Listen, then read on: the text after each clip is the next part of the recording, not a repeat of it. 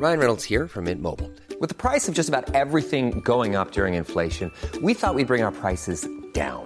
So to help us, we brought in a reverse auctioneer, which is apparently a thing. Mint Mobile unlimited premium wireless. Ready to get 30, 30, bit to get 30, bit to get 20, 20, 20, bit to get 20, 20, bit to get 15, 15, 15, 15 just 15 bucks a month. So, Give it a try at mintmobile.com slash switch. $45 upfront for three months plus taxes and fees. Promo for new customers for limited time. Unlimited more than 40 gigabytes per month. Slows. Full terms at mintmobile.com.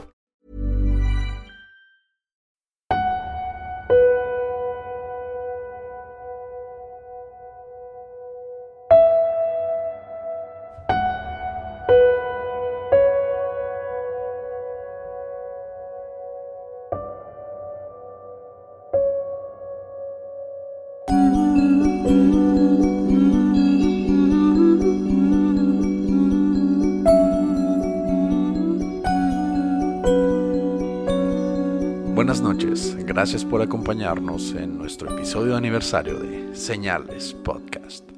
Esta noche, leyendas urbanas. Pues, este, tienen que saber que, pues obviamente hoy, 15 de febrero, acabamos de pasar una fecha muy especial, que debería ser especial para mucha gente. Muchos van a pensar que, pues no, el día de San Valentín, no, el día del amor y la amistad. Pues no, fue el aniversario de nuestro primer episodio, Espíritus en Señales Podcast.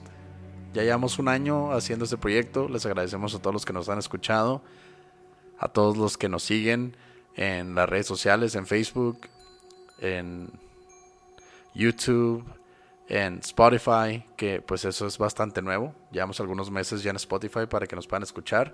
Pepe, ¿cómo te sientes después de un año de, Señales Podcast? Siendo que tuvimos un receso bastante largo de, de unos dos o tres meses sin, sin aportar nada a nuestros escuchas. Sé que algunos lloraban, algunos les pedían a los espíritus en la Ouija que, que nos pues que volviéramos, ¿no? Y pues sus plegarias y sus sacrificios se, escucharon, ¿no? Algún demonio nos hizo volver y aquí estamos de nuevo. Sí, un año, el 13 de febrero del 2018 hicimos nuestro primer episodio. Un saludo a todos quienes nos han acompañado, a los Pascualos, que ya hicimos dos episodios con ellos, a Abraham, que empezó con nosotros, y pues a los que han colaborado en varios episodios, ¿no? Al Eric, Está a Jalil. Sí, está también Enrique, estuvo Valeria. Karen también llegó a participar con sus gritos, ahí. ¿no? En sus gritos, obviamente. Mi primo Obed también. Obed, que nos acompañó en el pasado. Eh, pues hemos tenido gente muy agradable. Les extendemos la invitación también. Si algún día quieren formar parte de un episodio de Señales Podcast, nada más es muy fácil. Nada más nos dicen en cualquiera de nuestras publicaciones o por mensaje privado. Eh, el requisito es bastante sencillo, ¿no? Traigan mucha cerveza, algo de comer, una chiva, algo para sacrificar, una virgen, aunque no, porque hace mucho desmadre la última vez tuvimos que limpiar las paredes, entonces no, vírgenes no, y ahorita ya no. Y o si no quieren participar viniendo, también nos pueden mandar sus historias. Ya tenemos tiempo queriendo hacer un episodio con historias personales. Así que pues ahí póngalo también en los comentarios o mándenos un mensaje. Y bueno, este episodio vamos a hacer algo más tranquilo. Vamos a dejar los asesinos seriales de, de lado por un rato. Y vamos a contarles algunas historias que encontramos por ahí. Muy buenas algunas. Sí, como, como menciona Pepe, pues de algunos de nuestros episodios o algunos de, de la serie de casos sin resolver eh, fueron, fueron sugerencias de, de algunos de nuestros escuchas. De hecho, hubo una, una encuesta ¿no? para ver cuál iba a ser el próximo tema. Y les agradecemos bastante su participación. La verdad nos hace sentir queridos y, pues de nuevo, gracias. Pero vamos a lo bueno, ¿no? Como es nuestro episodio de aniversario, no nos vamos a meter en algo muy serio, en algo muy, muy tétrico. Sí queremos ponerle los pelos de punta en algún momento a uno que otro. Entonces les vamos a contar leyendas urbanas o creepypastas de nuevo.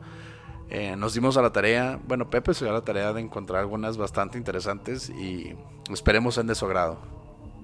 Y para este episodio tienen que prepararse. Primero, apaguen todas las luces. Acuéstense o siéntense en su sillón. Pónganse sus audífonos. Y métanse en la historia. De eso se trata esto. Va de esta manera. De nuevo me quedé dormido viendo una película en el sillón. De pronto, un golpe fuerte me despierta, como si alguien tocara la puerta. Son las 12.26 de la noche. La casa está completamente oscura y todas las luces apagadas. Me asomé por la ventana y no vi nada. La cerré y veo la luna llena reflejándose ahora en el vidrio.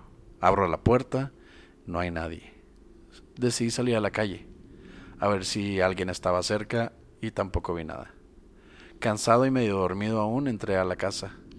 Cerré la puerta, cerré la ventana y subí a dormir la noche en mi cama. No, no mames, güey. Volviste a cerrar la ventana, güey. Sí, o sea, eso es lo que te ponen los pelos de punta, ¿no? Si estaban poniendo atención. Ay, güey.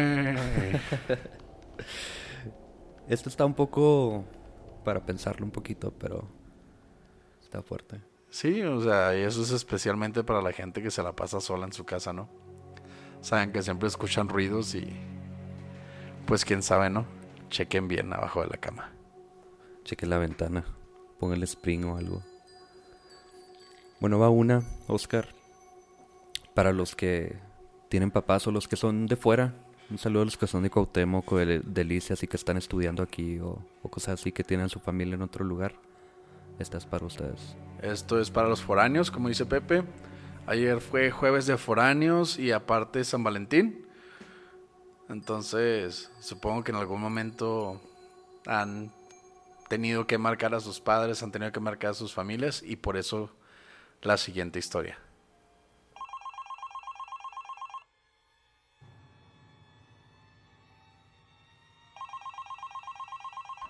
Sí, bueno. Bueno, busco a Oscar García. Sí, soy yo. Señor García, perdón que le hable tan noche, es solo que conozco a su hija. ¿A Laura? No, su otra hija, Daniela. Voy a la universidad con ella. Ah, en la capital. Ándale, sí, ¿qué pasa? Pues le llamaba para saber si había estado en contacto con Daniela recientemente. No, la verdad no. Pues de repente me marca los fines de semana y a veces. ¿Qué, qué es lo que pasa? Perdón, pero bueno, Daniela ha estado reportada como desaparecida. ¿Qué? ¿Cómo, cómo que desaparecida? ¿De hace cuánto? ¿Cómo? Mm, casi tres días. Tres días, o sea, ¿y qué pasó? ¿La están buscando? ¿Qué, qué van a hacer? Bueno, por eso le llamo, señor García. No creo que lo estén haciendo. Usted sabe que ella es muy poco social, realmente no tenía muchos amigos y no era raro que faltara clases. Parece como si nadie se hubiera dado cuenta. Ya le dije a la policía, pero no creo que hayan intentado mucho. Pero pues sí, o sea, no era muy sociable la niña, pero pues eso no significa que no vayan a buscarla. Oye, ¿me podías decir dónde vive? Porque ahorita mismo me arranco en la madrugada y ahorita en la mañana llego para allá. Claro, vivía cerca de la universidad, en unos apartamentos, pero solo le llamaba para avisarle. Honestamente es un alivio escuchar que a alguien le importa. No, no, sí, por supuesto, y muchas gracias por decirme, la verdad, aprecio mucho eso. No, soy yo quien debería estarle agradecido. Con tantas publicaciones y anuncios en todos lados, parece que ya a nadie les importa cuando pasa esto. Y la verdad, no es tan divertido cuando me las llevo y a nadie le importa. ¿Qué? ¿A qué te refieres? Bueno, bueno. Esta historia está buena, Oscar, porque cuántos anuncios en Facebook salen de personas desaparecidas y sabes que me ha tocado y me declaro culpable también de pensar que son chicas o a veces algún que otro hombre también, pero generalmente mujeres y siempre pienso han de andar con el novio, han de andar ahí nada más no sé, perdidas en algún lugar, no le dicen los papás. Pero quién sabe, en el último episodio hablábamos de que a lo mejor niños desaparecidos fueron víctimas del caníbal de Chihuahua y pues nadie se da cuenta, nunca las encuentran a veces. Y eso al mismo tiempo va ligado a que la gente, por lo mismo de, que se le da tanta difusión en redes sociales y al final resulta que, pues como tú dices, que andaban en la fiesta o, se les apagó el celular o se escaparon con el novio. pues realmente la gente le resta importancia, ¿no? Y esta historia nos deja pensando porque qué tal si en uno de esos casos esa persona tiene que ser buscada y nosotros simplemente pensamos o damos por sentado que ya, ya va a salir. No, o sea, la verdad, nunca le resten importancia, aunque sea una broma, aunque sepan que puede ser falso, ustedes háganlo, no se pierde nada en, en divulgar este noticias de una persona perdida porque pues quién sabe, ¿no? El psicópata puede estar viendo quién los busca.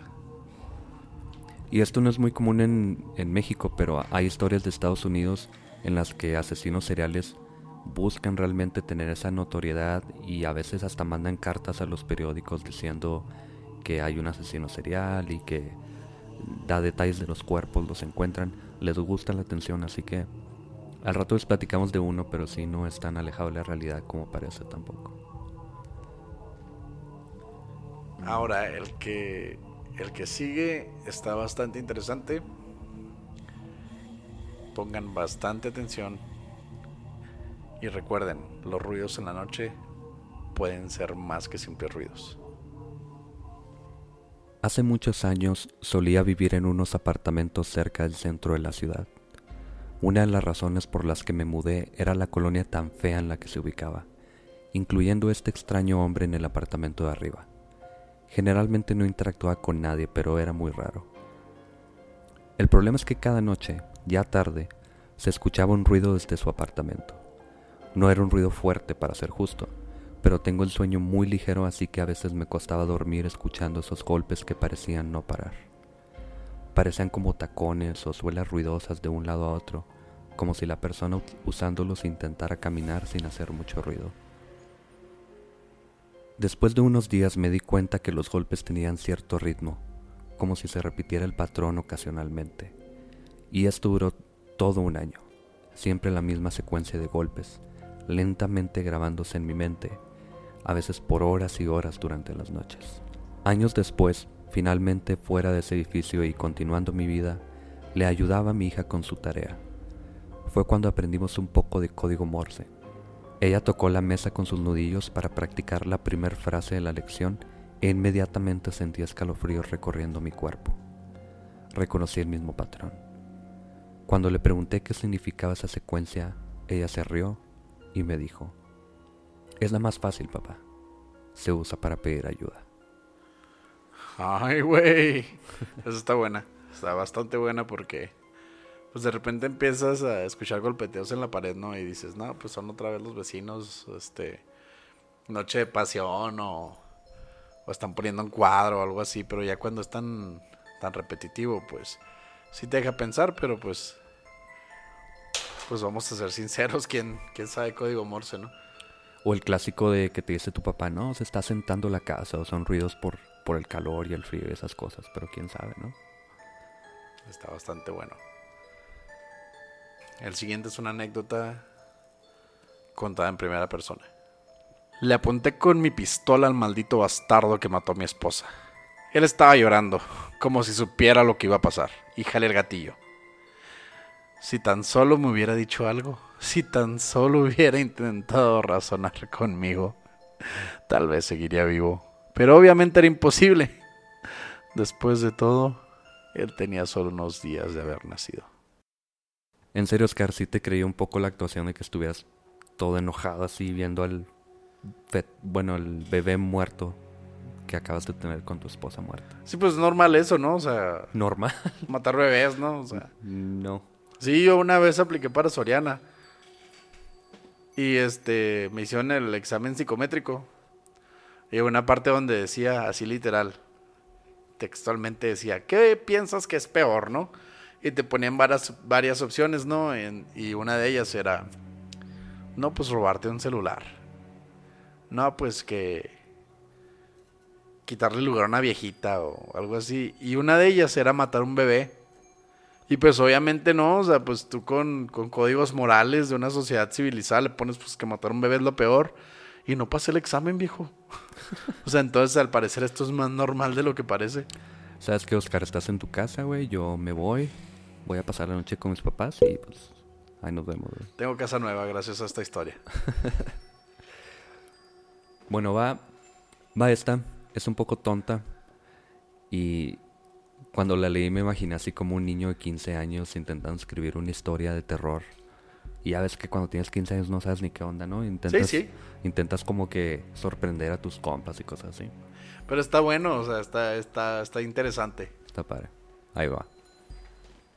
Una vez estaba en el trabajo y luego llega mi jefe y me dice, necesitamos hablar en la oficina. Y le dije, bueno, sí, está bien. Y luego me dijo, bueno, Oscar, estás despedido, a menos de que hagas algo por mí. Y yo le dije, bueno, sí, está bien. Otra vez, porque pues no quiero que me despidan porque luego no tendré dinero. Luego él me dijo que era el diablo y también era Satanás. Y me dijo que quería comer mi alma porque no soy eficiente en el trabajo. Y yo dije, por favor, no. Pero él lo hizo de todas formas y luego me morí. Así que ahora estoy muerto y me tuve que desangrar hasta morir. Esta es una historia real. Lo sé, porque yo soy tú. Súper tonta la historia. Sí, güey. Está chida esa historia, Oscar. Sí, pues, este, pues me morí, ¿no? O sea, está gacho eso de morirse y luego ser tú. Por el diablo y Satanás, güey. Sí. Deja tú, güey. Bueno, ahora, bueno, después de la historia chusca, tenemos el curioso caso del señor Méndez. Para todos los que han visto la familia Adams, esto les va a traer un recuerdo. Señor Méndez, todas sus pruebas salieron negativas y mis exámenes no muestran nada abnormal. Jorge sabía muy bien lo que seguía, pero insistió. No estoy loco, doctor. Lo siento, pero no hay razón física para perder control de sus manos ocasionalmente. Un psicólogo podría ayudar. No necesito terapia, necesito respuestas. Parecen tener vida propia. No puedo mantener un empleo, estoy bajo investigación por violencia, casi mato a mi esposa, no puedo seguir así. Quiero intentar lo que sea. Después de dos semanas de medicamento experimental, Jorge no vio mejor alguna y seguía desesperado. Estaba convencido que, aunque los doctores dijeran lo contrario, este no era un problema mental. Esa noche, frustrado y furioso, se sentó y tomó tequila sin parar. Ebrio y angustiado, se arrastró a su taller y prendió la sierra eléctrica sobre una mesa y acercó sus dos manos lentamente. El detective Palacios entró al lugar mientras varios policías observaban la sangrienta escena. ¿Qué tenemos ahora? Este caso está raro, detective. ¿A qué se refiere? Observe el cuerpo. Aparentemente se cortó las manos con su sierra y se desangró hasta morir. ¿Y? Pues no hemos encontrado las manos. Ya sabemos de dónde salió Dedos. Entonces, Oscar. ¿Y la otra? Era de Dina, la esposa, güey. Porque sí, ¿no? En cierta película sí sale la segunda mano, ¿no? Y se hacen esposos y tienen manitas de la manera más bizarra posible que quiero imaginar. Sí, creo que sí, pero no me acuerdo cómo se llama, la verdad. Estas y muchas más historias rondan el internet o también se van pasando de boca en boca. Tal vez en la peda, tal vez frente a una fogata cuando alguien tiene la opción de irse a acampar. Más que ponernos los pelos de punta, nos dan un nos dan un buen entretenimiento, ¿no? Y nos ponen a pensar. De algún lado salieron estas historias. Algo las tuvo que haber inspirado. Pinche loco que no tiene nada que hacer, ¿no? Pues es un sí, episodio muy... Malditas drogas, es que la, la marihuana ya está despenalizada y todo ese rollo, pero creo que todo les vale madre, todo lo han hecho siempre. Son historias muy tranquilas, queríamos hacer algo así nada más relajado para compartirles unas historias ahí que encontramos. Pero sobre todo, de nuevo, gracias por acompañarnos por un año. Vamos a seguir haciendo esto. Y métanse un poco más, déjenos sus comentarios. Si nos hacen recomendaciones, las tomamos. Ya hicimos episodios. ah, bueno, yo hice el de el caso de Cumbres, gracias a un comentario en YouTube. Una persona nos pidió el de Ed también y lo hicimos. Así que si quieren escuchar alguna historia, si quieren que yo me meta a investigar algún caso medio extraño ahí que esté sin resolver o que esté medio raro, también díganos y lo hacemos con gusto. De nuevo, gracias suscriptores por acompañarnos. Compartan esto con sus amigos, amigas, vírgenes, cabras, demonios, todo lo que pase por su cabeza, su casa, la casa de su abuelita, los abuelitos que se les aparezcan de repente. Ustedes compártanlo. De nuevo, gracias por acompañarnos en nuestra edición de aniversario de Señales Podcast. Pepe Pérez y yo les agradecemos. Buenas noches.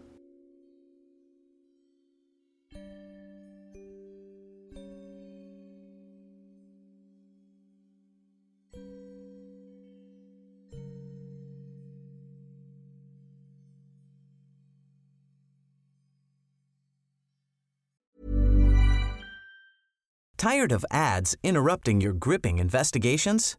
Good news. Ad-free listening is available on Amazon Music for all the music plus top podcasts included with your Prime membership. Ads shouldn't be the scariest thing about true crime. Start listening by downloading the Amazon Music app for free or go to amazon.com slash true crime ad free. That's amazon.com slash true crime ad free to catch up on the latest episodes without the ads.